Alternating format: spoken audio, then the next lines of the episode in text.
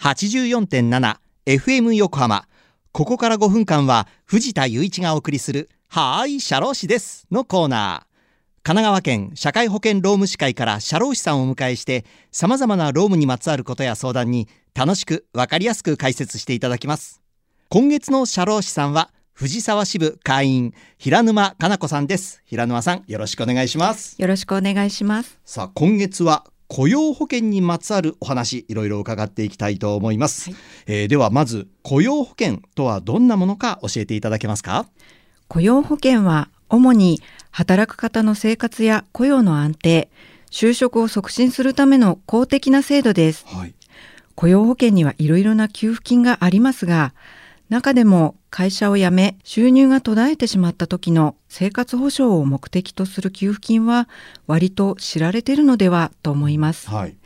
正式な名称は基本手当と言いますが、失業保険といった方がイメージしやすいかもしれません。確かにあの失業保険ってよく聞きますしね、えー、ではその雇用保険はどんな人が加入しているんでしょうか？会社などの法人や個人事業主のもとで雇われている方で働く時間が週に20時間以上になることが見込まれそれが31日以上続くような方が対象となります、はい、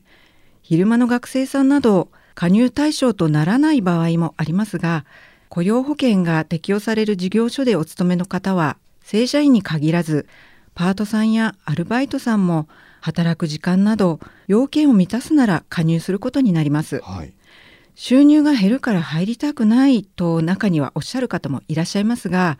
加入要件を満たせば雇用保険に入り雇用保険料を払う必要があります、はい、その雇用保険料はこれいくらになるんでしょうか？はい。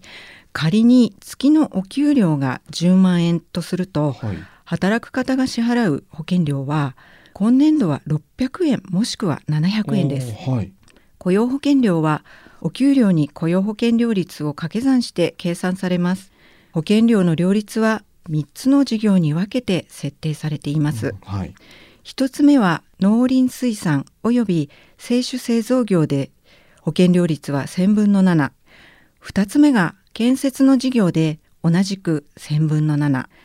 3つ目はそれら以外の一般の業種が1000分の6。つまりお給料の1000円あたり6円か7円が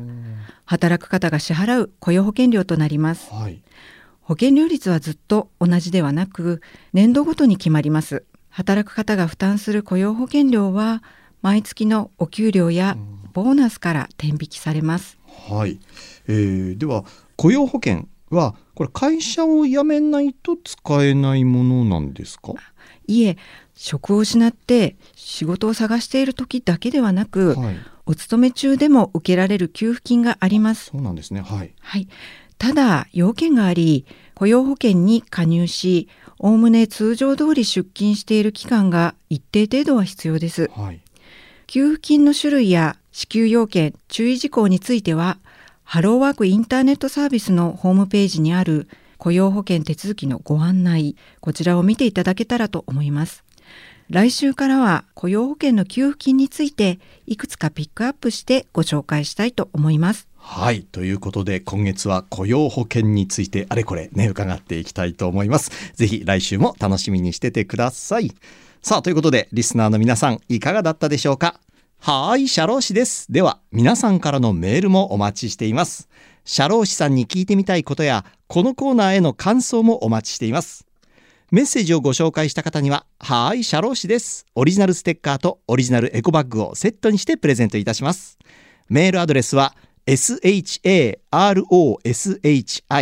シャローシアットマーク fm 横浜 .jp シャローシアットマーク fm 横浜 .jp まで。またこの番組のポッドキャストもアップされています FM 横浜のポッドキャストのページや神奈川県社会保険労務士会のホームページからも飛べますのでぜひ聞いてみてください